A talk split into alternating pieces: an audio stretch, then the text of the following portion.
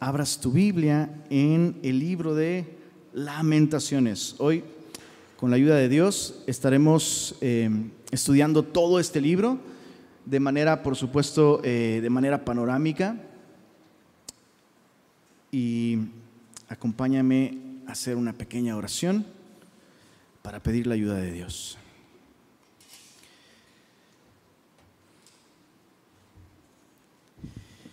Padre Bello, gracias por el regalo de tu palabra. Gracias Señor porque a través de ella tú nos enseñas, nos exhortas, nos redarguyes, nos instruyes en justicia a fin de que estemos enteramente preparados para toda buena obra. Y eso te, rogamos esta noche, Señor, que nos hables a través de tu palabra, como solo tú puedes hacerlo, Señor.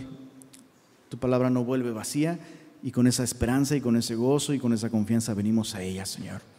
Ayúdanos pues a entender lo que tú quieres decirnos el día de hoy. Amén.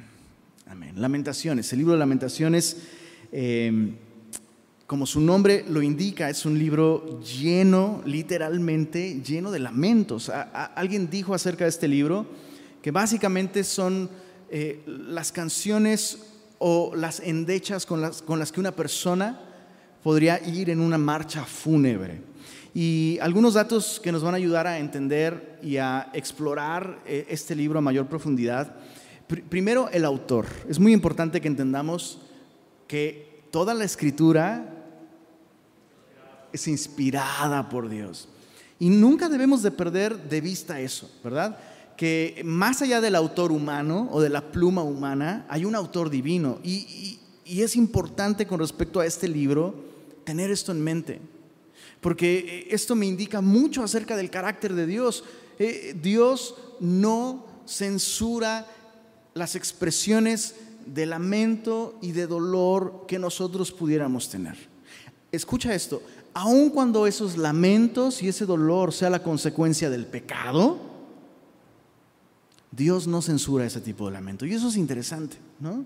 Porque a veces, eh, yo, sé, yo sé que ustedes no, pero su servidor, su servidor a veces piensa cuando ve, cuando ve el escenario de una persona o una situación en la que alguien está cosechando, cosechando el amargo fruto de una larga temporada o de una larga eh, eh, vida pecando en rebelión, pese a que se le invita, se le exhorta, se le llama. Y cuando, cuando veo esos, escenarios, muchas veces eh, esta horrible persona que hay dentro de mí dice, ándele, como dice el versículo, para que se le quite. Y para mi enorme sorpresa, Dios no es así.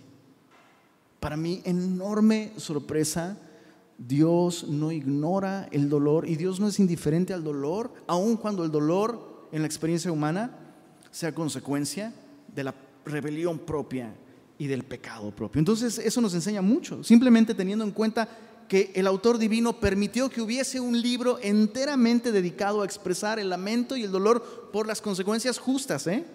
justas consecuencias del pecado. Dios Dios, de alguna manera Dios honra su imagen en nosotros al darle un lugar especial, exclusivo en su palabra, a expresar el dolor por las consecuencias del pecado.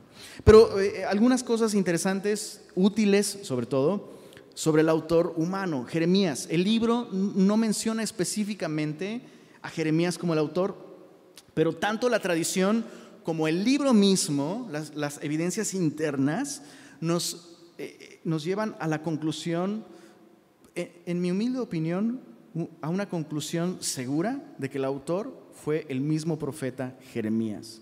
Cosas eh, como el estilo, el estilo en el que está escrito, el lenguaje, el uso específico de ciertas frases y, ciertos recursos lingüísticos son muy, muy del, autor de Jeremías.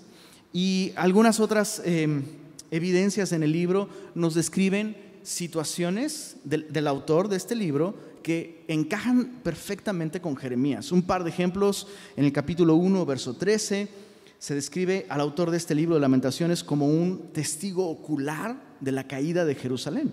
Dice, eh, te lo voy a leer, eh, Lamentaciones capítulo 1, verso 13, desde lo alto envió fuego que consume mis huesos, ha extendido red a mis pies, me volvió atrás, me dejó desolada y con dolor todo el día. El yugo de mis rebeliones ha sido atado por su mano, ataduras han sido hechas, echadas sobre mi cerviz, ha debilitado mis fuerzas, me ha entregado el Señor en manos contra las cuales no podré levantarme. Es una descripción muy poética de la caída de Jerusalén. Eh, capítulo 3, verso 1, una vez más, eh, se habla en primera persona, yo soy el hombre que ha visto aflicción bajo el látigo de su enojo. Un testigo ocular, de un modo poético, está describiendo esto. Y el autor tiene paralelos increíbles con la experiencia de Jeremías. En el capítulo 3, verso 14, fui escarnio a todo mi pueblo, burla de ellos todos los días me llenó de amarguras, me embriagó de ajenjos. Esto encaja con Jeremías, quien padeció la burla, el desprecio e incluso el odio de su propio pueblo por decir, hey, estamos en pecado y la única parada de este rumbo que llevamos es la autodestrucción. Eh, se burlaron de él. El capítulo 5, eh, verso 2, se vuelve aún más... Em, se vuelve aún más específico de Jeremías, capítulo 5, no, capítulo 3, perdón, verso 52 Dice, sí, mis enemigos me dieron casa como a ave sin haber por qué. Ataron mi vida en cisterna, ¿recuerdas? Cuando echaron al pobre Jeremías en la cisterna sin agua, ¿no? Una imagen de la propia nación de Israel. Dos males ha hecho mi pueblo, cavaron para sí cisternas, cisternas rotas que no retienen agua. Y Jeremías termina en una cisterna. Dice, ataron mi vida en cisterna, pusieron piedras sobre mí, aguas cubrieron mi cabeza. Yo dije, soy, muerto, soy muerto. Verso 55, otro momento en la vida de Jeremías. Invoqué tu nombre, oh Jehová, desde la cárcel profunda. Entonces hay muchos datos en el libro que nos aseguran que el autor fue nada más y nada menos que Jeremías. Ahora, algo importante sobre Jeremías. Algo muy importante sobre Jeremías que seguimos viendo en este libro. O sea, lo vimos en el libro de Jeremías y lo, seguimos viendo ahora. Hay un precio, hay un costo que se tiene que pagar si queremos, si queremos ser instrumentos en manos de Dios. No es algo popular. Yo sé que el día de hoy con, con toda la cultura cristianizada que hay el día de hoy, en nuestro país, en Monterrey, hay una cultura cristianoide.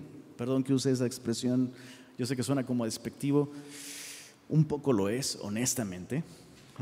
Pero, pero hay esta idea como de, oh, eh, eh, eh, ser un gran siervo de Dios, eso es popular y eso es cool y, y es incluso glamoroso, ¿no?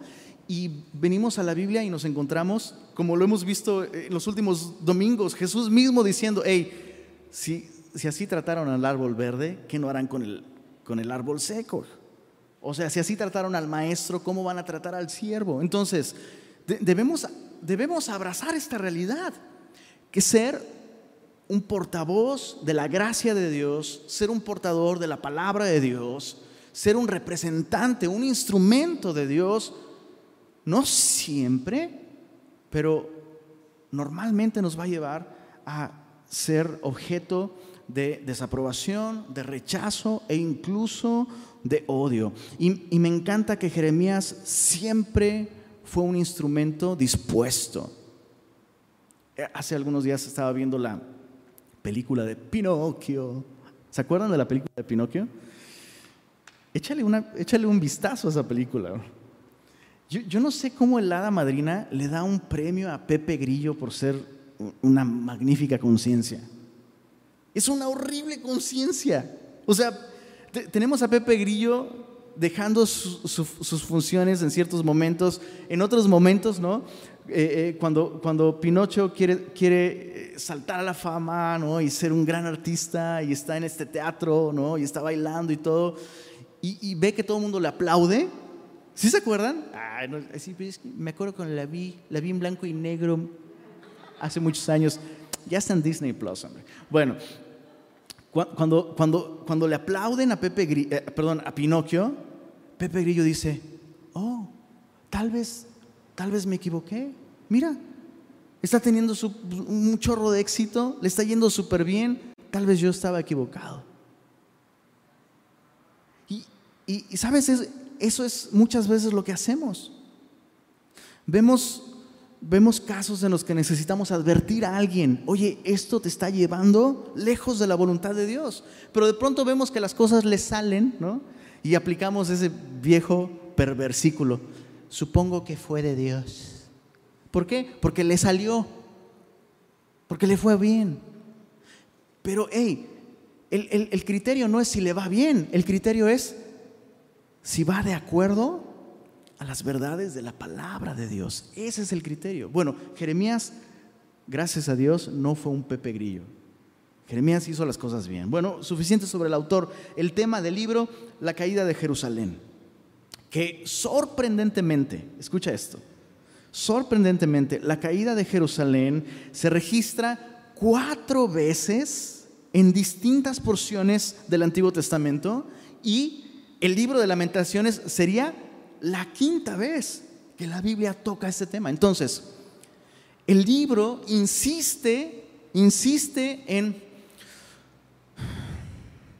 insiste en hacernos ver una escena que no queremos ver. El libro insiste en sentarnos frente a una realidad, las consecuencias del pecado. No nos gusta ese tema, no nos gusta ver eso. Es, es, como ese. Es como ese choque automovilístico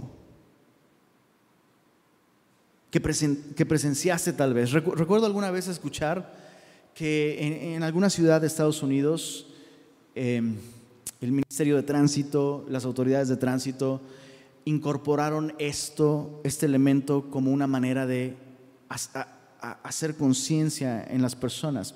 Cuando alguien provocaba algún accidente o tenía algún accidente por, por un uso indebido del automóvil, las autoridades de tránsito le colocaban frente al video del, accidente para ayudarles a hacer conciencia. Y ya después, ya sabes, ay, qué cruel, que estás traumando a la persona, ¿no? Y llevamos esa misma actitud muchas veces al ámbito espiritual. Cuando la Biblia, escucha esto por favor, escucha esto, la Biblia nos dice, recuerda, por tanto, recuerda, por tanto, recuerda, por tanto, recuerda, por tanto, de dónde has caído. Entonces Dios, Dios no nos pone cinco veces el recuerda, recuerda, recuerda, recuerda, recuerda. Dios no lo hace para torturarnos, Dios lo hace para enseñarnos. Porque honestamente olvidamos. Olvidamos. Olvidamos las terribles consecuencias de vivir en esclavitud al pecado. Olvidamos las terribles consecuencias de los daños, de las consecuencias de una vida sin Dios. Lo olvidamos fácilmente. Eso es parte de nuestra condición pecadora. Eh, eh, como la nación de Israel, ¿no? que de su tiempo en Egipto recordaban el pan que comían de a gratis, recordaban las cebollas, los pepinos, ¿no? Por ahí algún autor, eh, algún comentarista de usos y costumbres de tiempos bíblicos, recuerdo que algún autor decía, interesante porque en Egipto no había pepinos o cebollas. Alguna de esas cosas que ellos recordaban, eh, no es cierto, en, Egipto no hay eso. Pero tu memoria selectiva te pinta, te pinta una memoria del pecado y de la rebelión donde no todo fue tan malo. Y Dios insiste en decir, recuerda, recuerda el dolor, recuerda los horrores, recuérdalo, porque no quiero que te vuelva a pasar. Lección importante. Así que apreciemos a los Jeremías en nuestra vida. Quiero preguntarte esto, ¿cuántos Jeremías tienes tú? ¿O todos tus cuates son Pepe Grillo, bro? Que callan cuando deberían de decirte. ¿O nosotros nos volvemos Pepe Grillo? Importante tema. Eh, propósito, mantener viva la, memoria de la caída de Jerusalén con el propósito de que no vuelva a suceder, enseñarnos que hay momentos en que lo más piadoso que podemos hacer es recordar y lamentar, no con, un, con una actitud de condenación, sino una, con una actitud de convicción. Recordar lo terrible que fue aquella vez que nos apartamos de Dios y nos fuimos, como dicen en mi rancho, por las tortas, hijo. Nos fue mal. Y qué importante es no olvidar eso. Pero muchas veces eh, abordamos estos temas a la ligera, apagando, eliminando algunos aspectos del carácter de Dios y diciendo, no, pero Dios ya no recuerda más mis transgresiones. Eso es cierto, en un sentido redentivo, en cuanto a su perdón, pero en cuanto a su instrucción, el Señor nos invita a no olvidar, no olvides, no olvides, no olvides, no olvides lo terrible que fue ir en contra de mi voluntad. Bueno, versos clave de este libro, capítulo 3, eh, versos 37 al 39. ¿Quién será aquel que diga que sucedió algo que el Señor no mandó? De la boca del Altísimo no sale lo malo y lo bueno. Ah, pero nos encanta nada más citar ese versículo que dice, sus planes para ti son de bien y no de mal. pero si necesitamos Si necesitamos lo que en nuestra mente es un maltrato de Dios, Dios está dispuesto. Qué, interesante es esto. Dios está dispuesto. Está dispuesto a hacer el malo en la película. Eso está cañón. Dios está dispuesto a hacer el malo en tu película y maltratarte con tal de hacerte bien. Papás, necesitamos necesitamos aprender esa lección de parte de Dios. A veces por negligencia, por apatía, por eso. Nos, negamos a corregir a nuestros hijos porque, no, yo lo que quiero es que recuerde que lo amaba. Yo lo que quiero es que me recuerde con cariño. Y al final no va a ser así. Al final, escucha esto, al final si tú no lo corriges, la vida lo va a corregir y va a ser peor. Entonces, fíjate cómo de la boca del Altísimo sale lo malo y lo bueno. ¿Por qué se lamenta? Importantísimo. Verso 39. ¿Por qué se lamenta el hombre viviente? Leámoslo en voz alta, por favor. Lamentese el hombre en su pecado. No en que perdí la lana. No en que la esposa me sacó de la casa aunque hay un lugar para eso. No en que perdí al amigo, no en que perdí la libertad o perdí la salud. Jeremías dice, la verdadera tragedia es que pecaste en contra de Dios, sabiéndolo, siendo pueblo de Dios, siendo alguien que desde temprano y sin cesar recibió instrucciones de cuál es el camino antiguo. Esa es la verdadera tragedia que habiendo conocido a Dios, le dimos la espalda y escogimos aquello que nos destruye y nos aparta de Él. Cualquier persona puede lamentarse por el dolor y la destrucción de un evento como el que Jeremías vio. Cualquier persona se puede lamentar por eso, pero solo alguien a quien realmente le ha resplandecido la gracia de Dios, solo alguien que verdaderamente se ha arrepentido de corazón, puede lamentarse por haber pecado. El lamento de Jeremías es no solo por las circunstancias, aunque sí hay un lugar para eso, sino más bien por las consecuencias del pecado y por el pecado en sí mismo. Y, sabes, el, hecho de que Jeremías se lamente de esta forma nos, nos, muestra ver, nos deja ver, perdón, muchos aspectos del carácter de Dios. A lo largo de todo el libro, te dejo esto de tarea, ¿ok? Te lo dejo de tarea. Busca en este libro todos los atributos de Dios que Jeremías menciona y observa cómo esos atributos de Dios son la razón por la que Jeremías puede lamentarse por aspectos de la vida de Israel. Por ponerte un ejemplo, Dios es justo. Dios es justo. Entonces cuando Jeremías se lamenta por la disciplina que Dios trajo a su pueblo, puede lamentarse por esas consecuencias, por esa disciplina, de un modo piadoso, no culpando a Dios. Sí se lamenta porque Dios le tundió, pero le tundió duro. Pero entender que Dios es justo le permite dolerse por eso de un modo piadoso. Entonces, interesante que nuestro lamento, si nuestro lamento nos lleva a Dios, si nuestro lamento tiene en cuenta que Dios es justo, que Dios es fiel, que Dios es misericordioso, nuestro, nuestro lamento es, es un lamento fruto de un arrepentimiento genuino. Veamos el libro. Antes de entrar, solo, solo te, te comento un par de cosas. El libro está escrito en un formato de acróstico, lo cual significa que cada versículo comienza con una letra del alfabeto hebreo. Y esto se hacía así para memorizar. ¿Por qué? ¿Por qué Jeremías eh, se esforzaría por escribir todo un lamento con acrósticos, cinco capítulos acrósticos? Si te das cuenta, cada capítulo tiene 22 versículos.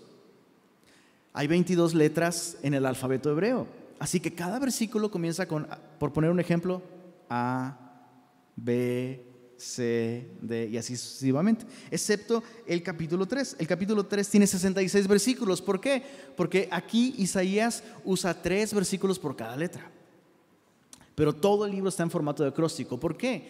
Esta era una eh, manera de los hebreos de escribir cosas con la intención de memorizar. ¿Por qué Jeremías quería que memorizaran estos lamentos? Porque el propósito de este libro es que recuerdes, recuerdes, recuerdes, recuerdes, por tanto, de dónde has caído. No olvides, no olvides. Cuando pasamos por una lección así de dolorosa y así de difícil, lo último que Dios quiere es que lo olvides. Dios quiere que recuerdes, que aprendas.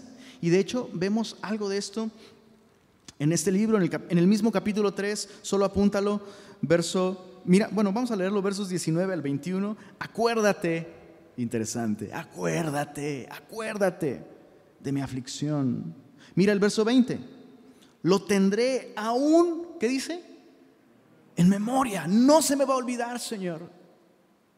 No se me va a olvidar, lo tendré en la memoria. Verso 21, esto recapacitaré en mi corazón.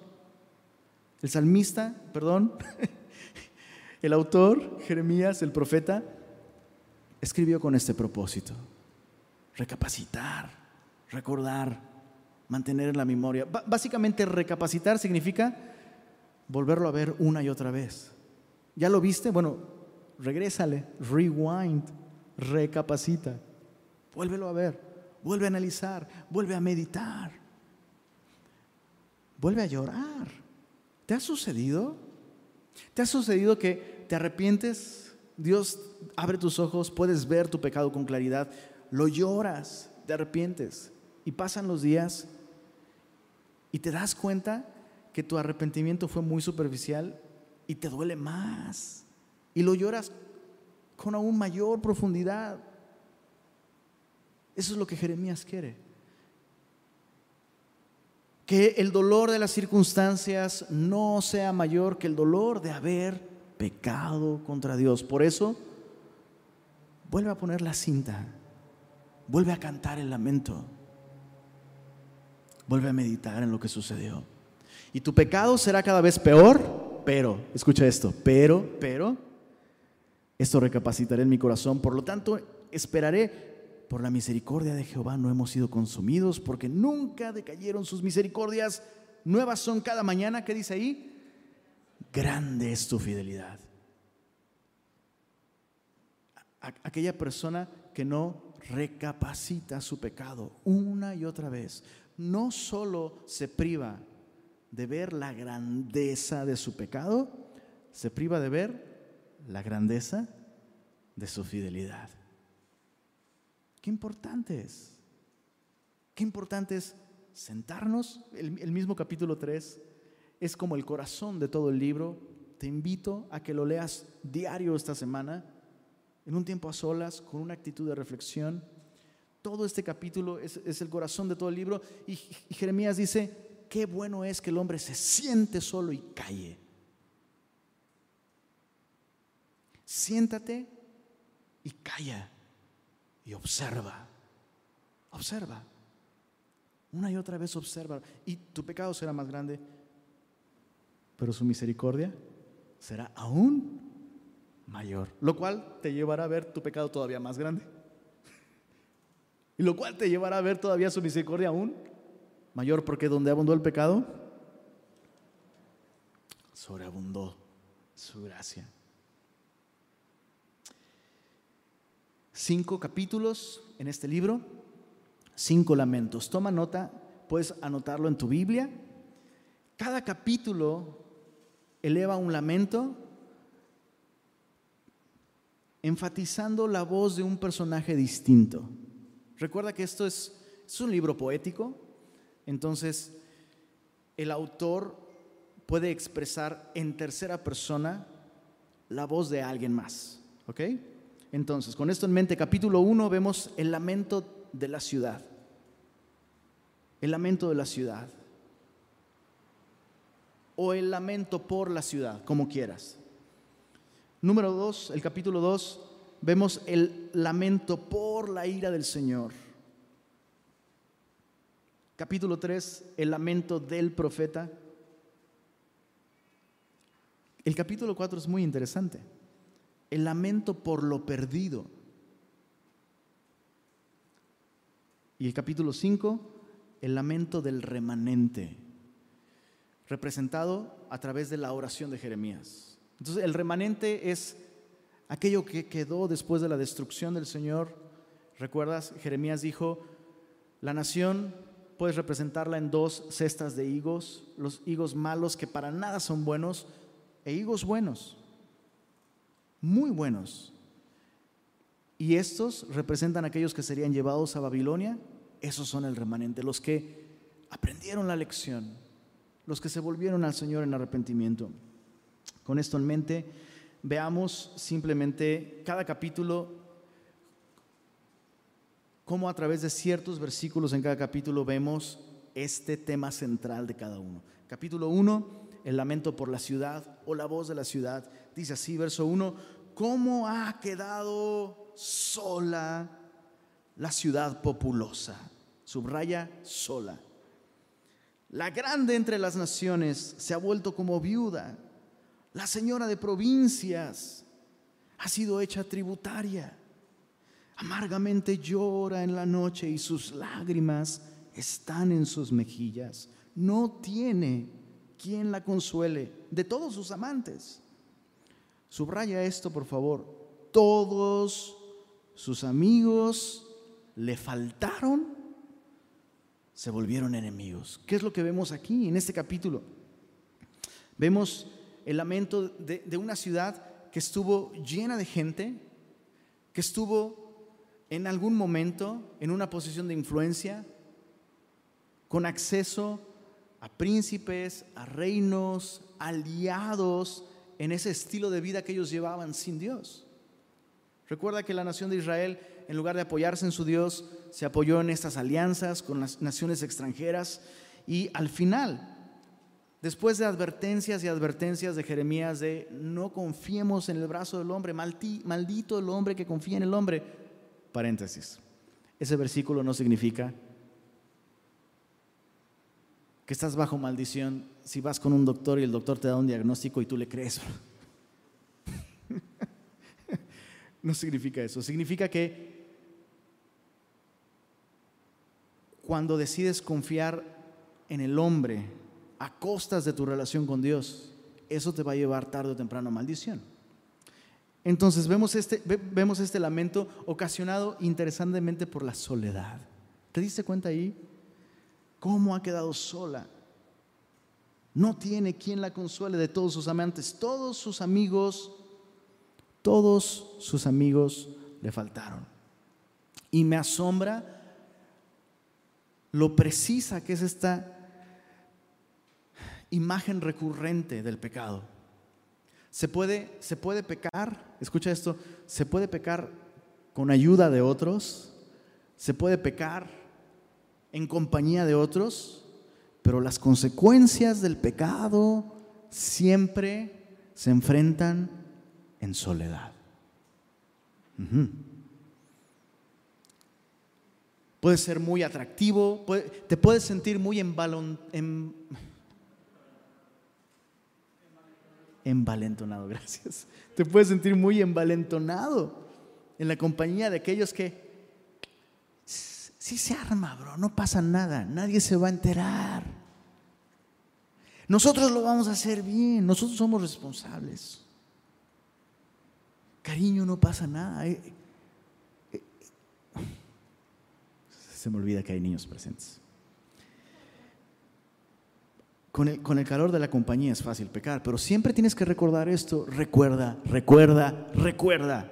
Puedes pecar en compañía, con ayuda de otros, pero al final enfrentarás las consecuencias de tu pecado tú solo. La escritura dice esto, si fueres sabio, para ti lo serás. Y si no, pagarás tú solo. El pecado nos va a llevar siempre a terminar en una profunda y amarga soledad. El comentarista y pastor eh, Chuck Swindoll dice, las personas más solitarias y aburridas del mundo están entregados a los pecados más vulgares. Y eso es increíble. Es cierto. Es cierto. Aquel que vive mintiendo, eventualmente se va a quedar solo, mintiendo cada vez más. Aquel que vive defraudando, robando, podrá huir de ciudad en ciudad, de iglesia en iglesia, pero eventualmente va a quedarse solo. Aquel, aquel que abusa de alguna sustancia, aquel que ve cosas que no debiera hacer, la vergüenza, la adicción, eventualmente, finalmente los deja solos, con su culpa, con su pecado. Mira, verso, verso, verso 7.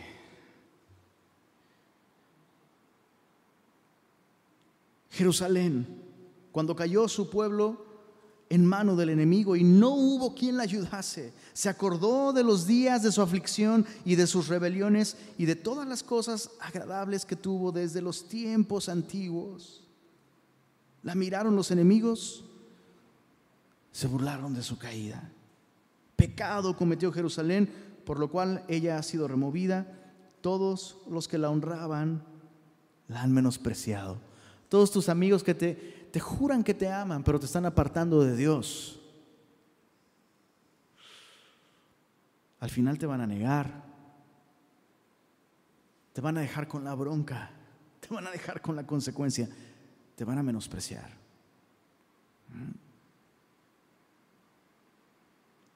Todos los que la honraban la han menospreciado porque vieron su vergüenza y ella suspira se vuelve atrás. Su inmundicia está en sus faldas. Y mira lo que dice Jeremías, qué interesante. No se acordó de su fin. Cada vez que te subes al tren del pecado, tienes que recordar que la parada final, la única parada de ese tren, es dolor, culpa y vergüenza. Puedes subirte al vagón, pero tarde, o temprano el, vagón va a llegar a su fin y el fin será vergüenza y destrucción. Eh, Jeremías, no vayas para allá, te lo voy a leer, Jeremías 5, versos 30 y 31. Eso es justamente lo que Jeremías advirtió a la nación. Los últimos dos versículos de Jeremías 5 dicen esto, cosa espantosa y fea es hecha en la tierra, los profetas profetizaron mentira los sacerdotes dirigían por mano de ellos, es decir, por su propia voluntad, según sus caprichos, no buscando al Señor. Y mi pueblo, eso es lo peor, mi pueblo así lo quiso. Mira qué pregunta tan interesante de Jeremías. ¿Qué pues haréis cuando llegue el fin? ¿Qué vas a hacer cuando llegue el fin? La nación de Israel, dice Jeremías en Lamentaciones 1, nunca se acordó, nunca se acordó que cuando te subes al vagón llamado rebelión o pecado o idolatría, tarde o temprano va a llegar un fin, tarde o temprano va a llegar la factura del pecado y siempre es más alta de lo que dice la etiqueta, como dice el pastor Raúl Garduño. Capítulo, capítulo 2. Comienza una vez más con un cómo. No, no es el cómo de, explícame cómo, sino es el cómo del lamento, de no lo puedo creer, no lo puedo creer. Lamentaciones 2, vemos eh, eh, lamento por la ira del Señor. Dice, ¿cómo oscureció? Chécate esto, cómo oscureció el Señor en su furor a la hija de Sión. Derribó del cielo a la tierra la hermosura de Israel, no se acordó del estrado de sus pies en el día de su furor. Destruyó el Señor y no perdonó. Destruyó en su furor todas las tiendas de Jacob, echó por tierra las fortalezas de la hija de Judá, humilló al reino y a sus príncipes. Mira el verso, el verso 4 entesó. ¿Quién hizo esto? El Señor. Entesó su arco como enemigo, afirmó su mano derecha como adversario y destruyó cuanto era, una vez más, repite esto Jeremías, el concepto de la hermosura. Destruyó cuanto era hermoso en la tienda de la hija de Sión. El tema de, de este capítulo, el anterior viendo el lamento de la ciudad, la lección que aprendimos es que el pecado, al final de cuentas, sus consecuencias las vas a enfrentar solo. El tema en este capítulo 2, al ver el lamento por la ira del Señor, lo que aprendemos es que Dios no puede ser burlado. Todo lo que el hombre sembrare, todo lo que el hombre sembrare. ¿Cuánto? Tocho. Absolutamente todo. Todo lo que el hombre sembrare, eso también segará. No os engañéis, Dios no puede ser burlado. Así sea el pueblo de Dios, así sea el sacerdote, así sea el profeta, así sea el rey, así sea el pastor, así sea el director de alabanza, así sea el discipulador. Dios no hace acepción de personas. Dios no puede ser burlado. No hay, no hay una excepción a la regla del pecado. Si sembramos para nuestra carne, de nuestra carne segaremos corrupción. Jeremías no le atribuye al Señor la destrucción, ojo, no le atribuye al Señor la destrucción de la ciudad como si él fuese un villano. Mira esto. Eso, esto es muy importante, muy importante. Jeremías sabe que no fue, no fue Nabucodonosor, no fue Babilonia. Realmente. Fue el Señor quien destruyó la ciudad y lo hizo en justicia. Me, llama la atención cómo tenemos estos dichos. Tenemos estos dichos, algunos de ellos encierran verdades absolutas. Y uno de esos dichos que debería ser casi casi un versículo, sobre aviso No hay engaño. Y Dios ha sido un padre para la nación de Israel que dice, no voy a tolerar que te destruyas a ti mismo. Adorando a otros dioses o siguiendo tu corazón porque tu corazón es engañoso y perverso. En el momento en el que tú abandones mi pacto, le des la espalda a mis palabras, te rebeles en contra de mi dirección, mi amor, mi amistad, en ese momento yo voy a tomar cartas en el asunto y voy a permitir que las consecuencias vengan o mi propia mano, mi propia mano traerá esas consecuencias. Eso es lo que está diciendo Jeremías y lo vemos claramente a partir del verso 17 del capítulo 2. Jehová ha hecho, ¿qué dice ahí? Lo que había determinado. Ha cumplido su palabra, la cual él había mandado desde tiempo antiguo. En otras palabras, Dios lo advirtió desde temprano y sin cesar desde temprano y sin cesar. Es increíble Es increíble el don profético que muchas veces tienen esas autoridades espirituales que llamamos mamás o papás. Ya, ya te he puesto este ejemplo y probablemente te pasó de ambos lados, como hijo y como papá. El chavito brincando en el sillón o brincando de un modo en un lugar en el que si lo sigue haciendo se va a lastimar. Y el chavito puede hacerlo por días, hasta que mamá o papá lo ven y le dicen las palabras mágicas. Te vas. O como decían las mamás de antaño, si te caes te pego. Y es lo que el Señor ha hecho. Jeremías dice, toda esta destrucción tan terrible, terrible, no es otra cosa que el cumplimiento de lo que el Señor prometió que haría si lo abandonábamos. Entonces, este lamento por la ira del Señor es un lamento que reconoce, escucha esto, que la disciplina es una expresión de la fidelidad de Dios. Nos encanta, nos encanta decir Dios cumple sus promesas. Sobre todo cuando somos solteros y la promesa es el cónyuge. ¿No? Estoy orando por mi promesa. Nos encanta. Pero se nos olvida que Dios también promete corregir a todo aquel que lo necesite. ¿Cuál, cuál, cuál debería ser nuestra actitud cuando nos encontramos bajo la disciplina del Señor? Hace tiempo, una de tantas, una de tantas veces en las que tuvimos que llamar a alguien al arrepentimiento y esa persona decidió alejarse, decidió alejarse del compañerismo con nosotros.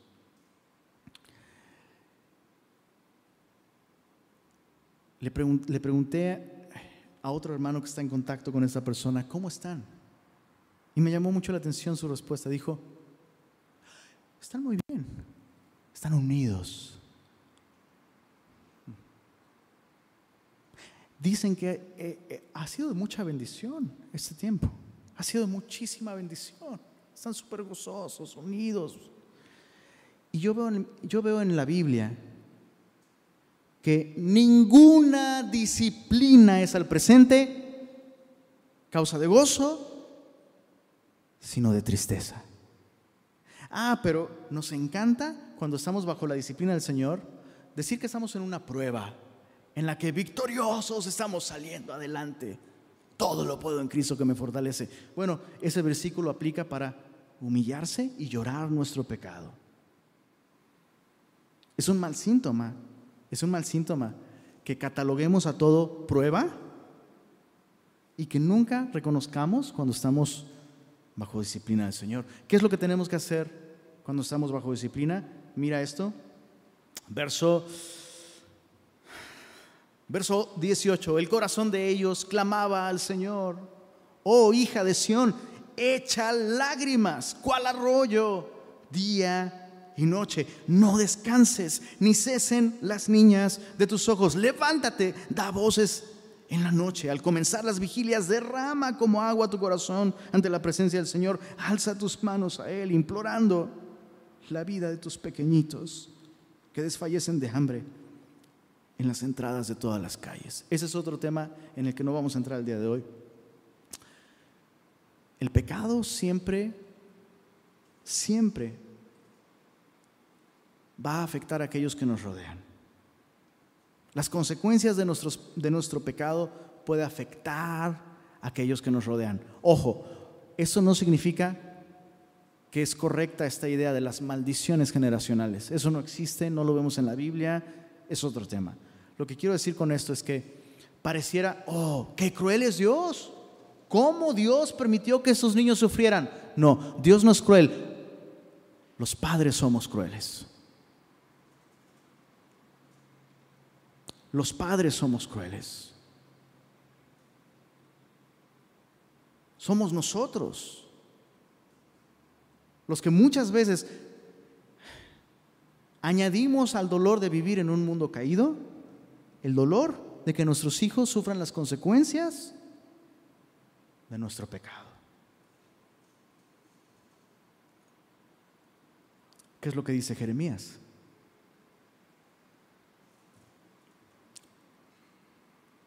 Reconoce que fue tu responsabilidad y llóralo. Admite tu culpa. Admite la completa responsabilidad por tus acciones. No culpes al Señor por las consecuencias de lo que tú hiciste ejercitando tu propia voluntad. Capítulo 3, vemos ahora el lamento del profeta, la voz del profeta. Yo soy el hombre, verso 1, que ha visto aflicción bajo el látigo de su enojo. Me guió y me llevó en tinieblas, sino en luz. Ciertamente contra mí volvió y revolvió su mano todo el día.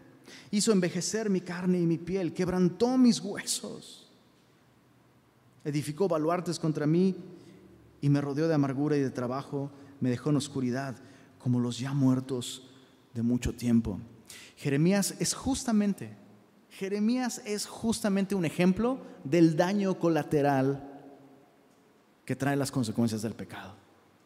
Jeremías tiene una relación correcta con Dios, pero las consecuencias de vivir en una nación que le ha dado la espalda al Señor no han evitado que que su vida sea salpicada por el dolor, la aflicción y las consecuencias del pecado.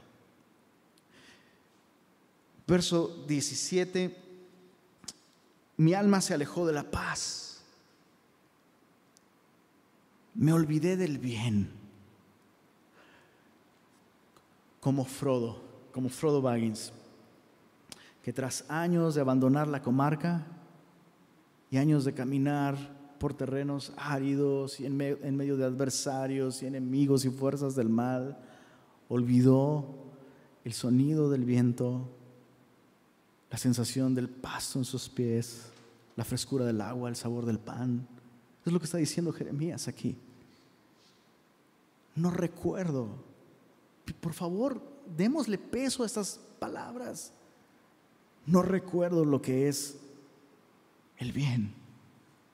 No recuerdo lo que es realmente estar en una posición de bendición, de prosperidad, de paz. No recuerdo qué es eso. No recuerdo lo que es estar bien.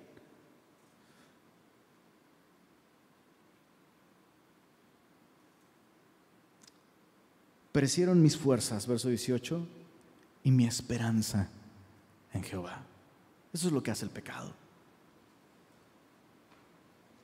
Escucha esto. Eh, hay toneladas de verdades aquí que debemos, debemos observar y aprender. Jeremías no es quien pecó contra el Señor. No estoy diciendo que él no fuese pecador, él era pecador, pero su relación con Dios estaba en buenos términos. Sin embargo, las consecuencias del pecado de otros han traído toda esta aflicción.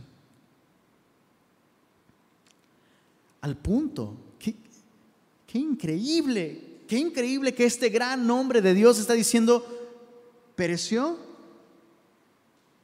mi fuerza y mi esperanza en Jehová. Y una vez más, yo quiero, yo quiero insistir en advertir a papá y a mamá. ¿Cuántos jóvenes que crecieron bajo la influencia de un hogar cristiano crecieron sin esperanza en Jehová. Por la consecuencia de la frialdad, la idolatría, la indiferencia, la rebelión de sus padres. Ellos tienen que tomar sus propias decisiones, por supuesto, pero si Jeremías, si Jeremías teniendo este calibre espiritual, lo que sea que eso signifique, Perdió la esperanza en Jehová. ¿Qué responsabilidad tenemos, papás? Abuelos, tíos, hermanos mayores. Mira el verso 19, acuérdate de mi aflicción. Todo lo que puede hacer el profeta es pedirle al Señor que, recuerde esto. Acuérdate de mi aflicción y de mi abatimiento, del ajenjo y de la hiel. Lo tendré aún en memoria porque mi alma está batida dentro de mí. Esto recapacitaré en mi corazón, por lo tanto esperaré y como si tuviéramos el resultado de esa espera, el resultado de esos días, horas o tal vez semanas de esperar. Por la misericordia de Jehová no hemos sido consumidos porque nunca decayeron sus misericordias. Nuevas son cada mañana, grande es tu fidelidad. Mi porción es Jehová, dijo mi alma. Por tanto, en Él esperaré. Dios intervino en la vida del profeta y le ayudó a ver, durante ese tiempo de espera y de reflexión, le ayudó a ver lo bueno en medio de lo doloroso. Y mira, verso 25, bueno es Jehová a los que en él esperan, al alma que le busca. Jeremías no está diciendo esto en su quinto día de vacaciones en la isla del Padre, bro. Jeremías está diciendo esto estando sentado en medio de una ciudad destruida, habiendo esperado en el Señor, habiendo recapacitado, rebobinado, mis emociones están a flor de piel, necesito sentarme, esperar y ver las cosas como realmente son. Señor, ayúdame. Conclusión, bueno es Jehová a los que en él esperan. Verso 26, bueno es esperar en silencio la salvación de Jehová. Verso 27, bueno le es al hombre llevar el yugo de su juventud. El yugo es una manera de referirse a la ley. La ley es el yugo con que Dios guía a su pueblo. Y Jeremías recordando, recordando esos días y horas llenos de instrucción por parte de su padre que también era sacerdote. Memorizar esos versículos, contemplar al Señor, elevar la oración en la mañana y en la tarde, estudiar los sacrificios y ver más allá de todo esto que era cotidiano para Israel, pero para ellos los sacerdotes tenía que ser profundo. En el momento de disciplina, Jeremías dice, ah, gracias a Dios por papá y mamá que me hicieron llevar el yugo de la ley. Hoy puedo entender, la ley me ha guiado a Cristo. La ley me ha guiado al lugar donde hay esperanza. Él es el Salvador. El Señor, verso 31, no desecha para siempre. Antes se aflige, también se compadece. Según la multitud de sus misericordias, porque no aflige ni entristece voluntariamente a los hijos de los hombres. En otras palabras, realmente, realmente, realmente, a Él le duele más que a nosotros cuando nos disciplina.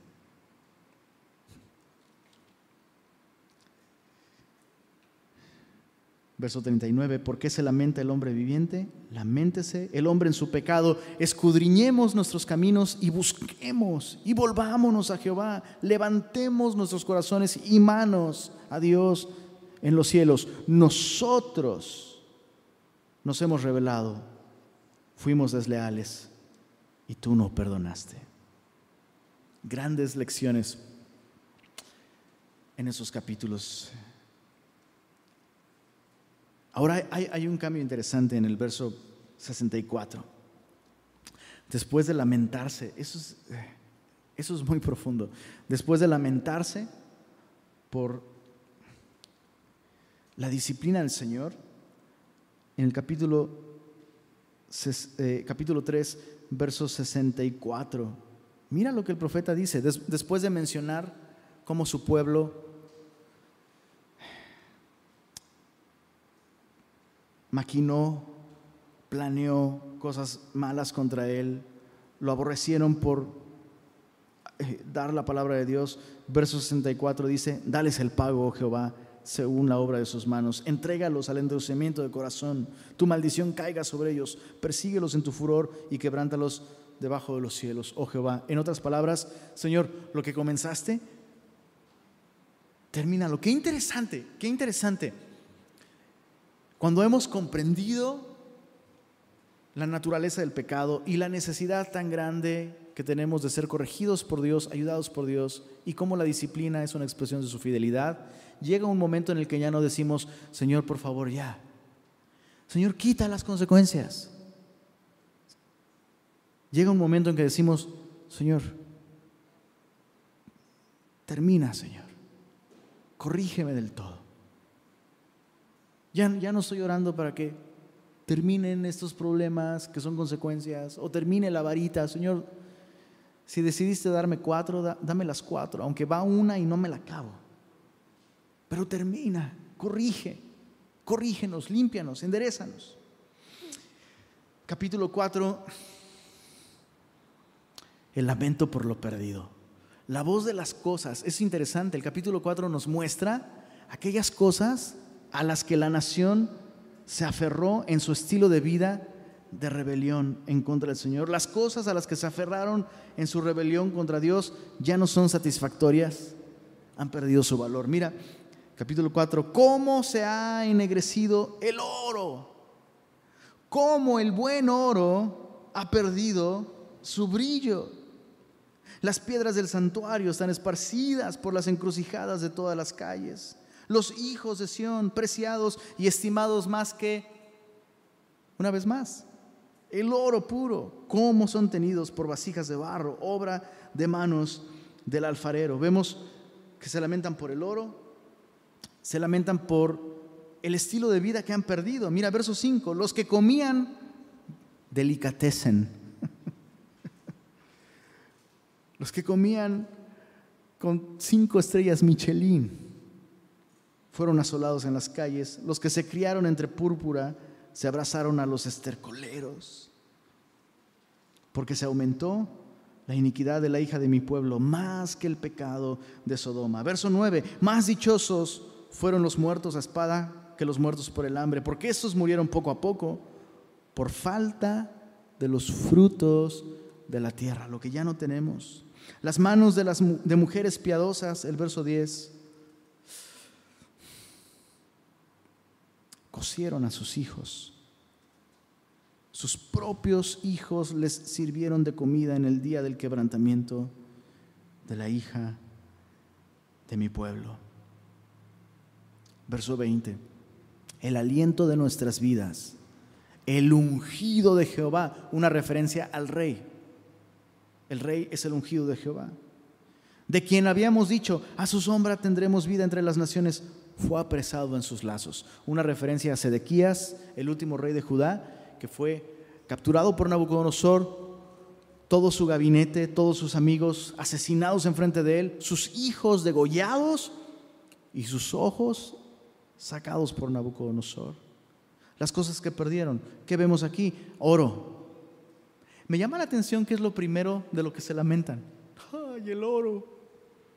¿Ah? Su estilo de vida, aquellos que preparaban comidas excelentes, ya, no, ya no tenemos eso. Su descendencia después, madres piadosas, cociendo a sus propios hijos y finalmente esa figura de poder, el rey. ¿Cuál es la lección que aprendemos aquí? El pecado siempre toma más de lo que da. El pecado siempre toma más de lo que da. Las cosas que pensamos que no pasarán cuando, cuando pecamos son exactamente las que suceden cuando nos aferramos al pecado.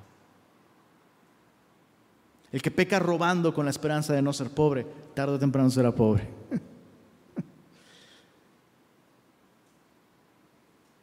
El que peca abusando de sustancias, pensando que va a escapar de la realidad, termina, termina apresado a una realidad aún más terrible. Todo lo que el pecado te ofrezca, no solo te lo, va, a quitar, no solo te lo va a quitar, sino va a empañar las cosas de verdadero valor en tu vida. Capítulo 5. Terminamos con el, el lamento del remanente. Leamos el verso a partir del verso 16 dejemos que estos versículos traigan perspectiva a nuestro corazón. Capítulo 5, verso 16. Cayó la corona de nuestra cabeza. Ay de nosotros, el remanente dice, porque pecamos. Por esto fue entristecido nuestro corazón. Ya no están tristes por el oro, ya no están tristes por las comidas delicadas, ya no están tristes por el rey que han perdido, ya no están tristes por esto, están tristes porque pecamos. Reconocen que la fuente de esa tristeza es el pecado. Por esto se entenebrecieron nuestros ojos, nuestro pecado nos cegó, no veíamos. Por el monte de Sión que está asolado zorras andan por él, mas tú, Jehová. Si, hay un rayo de esperanza en este libro, aparte de el capítulo 3, nuevas son sus misericordias, buenos al que espera, si hay otro rayo de esperanza es este. Eso es bien interesante. Sigamos leyendo. Por el monte de Sión que está asolado, zorras andan por él, mas tú, Jehová, permanecerás para siempre, tu trono de generación en generación. Finalmente, el lamento del remanente no, o, del profeta no solo, es, no solo es por el pecado, sino por estar lejos del Señor. Y reconocen, chécate, eso es increíble, reconocen que lo que necesitan no es volver a la tierra prometida. Esto es, esto es tan importante. Es, este remanente reconoce, la solución no es volver a la tierra prometida, aunque Dios quiere hacer eso. La solución es volver al Señor que prometió la tierra.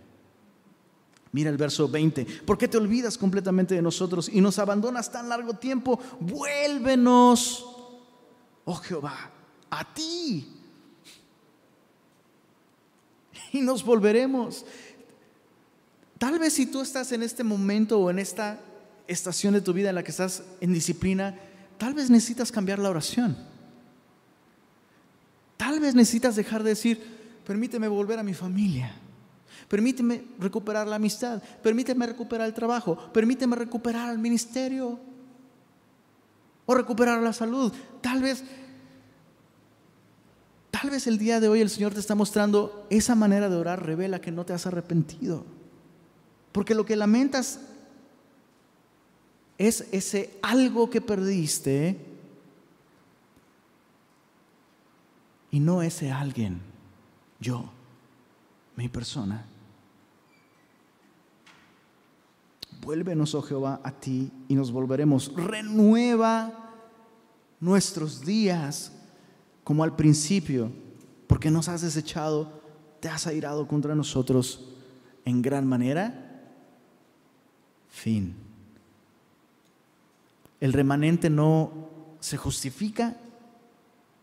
El remanente simplemente reconoce si hay alguien que puede salvarnos eres tú. Si hay algo que tiene que suceder es que volvamos a ti. Y aunque nosotros lo deseamos y lo escogemos, volver a ti, hemos entendido que nosotros no tenemos la capacidad. Podemos escogerlo, pero solo tu gracia redentora puede hacerlo. Conviértenos, vuélvenos. Subraya en tu Biblia el renueva, la palabra renueva, porque es una palabra muy interesante. Eh, no significa queremos ser como antes, sino queremos algo nuevo. Y solo tú lo puedes hacer.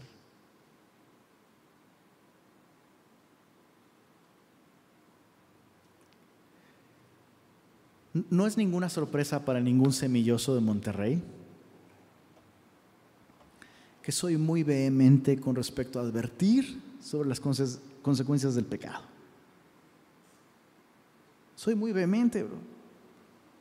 Tal vez me paso de tueste, pero prefiero pasarme de tueste a que termines tostado bajo el fuego de la culpa, la condenación, la autodestrucción que el pecado trae. Pero hay otra razón. Yo mismo, yo mismo, yo mismo he estado en rebelión en contra del Señor, he probado las consecuencias terribles. Todo, este libro lo pude haber escrito yo, bro. mi pecado, he visto cómo mi pecado ha arruinado mi vida, puso en riesgo mi familia.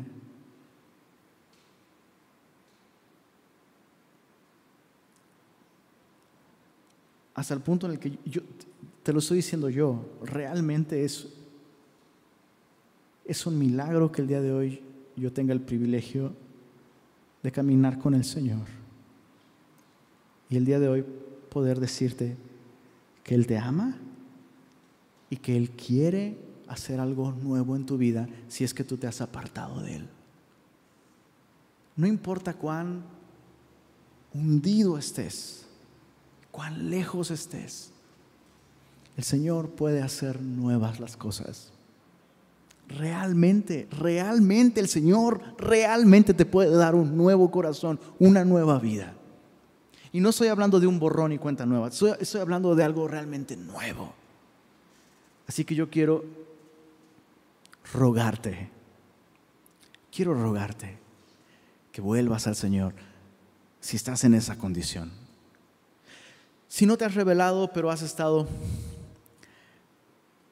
coqueteando con los límites, con el pecado, y dices, mira, no pasa nada. Te ruego que, te ruego que regreses al Señor. Y me gustaría terminar simplemente orando para que el Señor nos ayude a no olvidar, no olvidar. Si tú ya pasaste por estos capítulos y sabes de lo que estoy hablando, tal vez el Señor quería que hoy recordaras, ¿te, acuerdas de aquella varita? Sí, Señor. Y gracias por eso y gracias por recordarlo. No quiero volver a pasar por ahí, Señor. Ayúdame. ¿Te parece que oremos? Padre Celestial, eres, eres todo lo que nosotros necesitamos, Señor. Tu amor es un amor santo. Tu amor es un amor firme. Tu amor es un amor que no se goza de la maldad, que no se goza de la mentira, tu amor es un amor que no hace nada indebido. Y eso incluye muchas veces no solo advertirnos, sino incluso intervenir, corregirnos, permitir, Señor, que nos demos de bruces. O algunas veces traer a nuestra vida las consecuencias de nuestras acciones. Y hoy queremos darte gracias Gracias, Señor, porque al que amas, lo disciplinas. Gracias por ser un papá sabio, fiel y amoroso. Y te queremos pedir, Señor, que nos des un corazón enseñable, un corazón honesto, Señor, para admitir cuando estamos apartándonos de ti un corazón que escucha las advertencias, Señor, un corazón temeroso de ti. Te ruego por aquellos que tal vez llevan años en disciplina, o incluso aquellos que han vuelto, pero no han vuelto a ti, Señor, han vuelto a una reunión, han vuelto a una actividad cristiana, pero no han vuelto a ti, Señor. Que las verdades de este libro traigan un arrepentimiento genuino, Señor, y que tu Espíritu nos ayude a contemplar con claridad el verdadero problema, Señor. La magnitud de nuestro pecado, pero también la enormidad de tu misericordia, de tu gracia. Gracias, Señor Gracias porque en ti tenemos esperanza y porque tú haces nuevas todas las cosas. Gracias porque eres un Dios que restaura y que si bien afliges, también tú sanas. Si causas la herida, tú también vendas la herida, Señor. Gracias por ser tan bueno, Señor. Ayúdanos a caminar contigo fielmente, Señor. Y pedimos esto en el nombre de Jesús. Amén.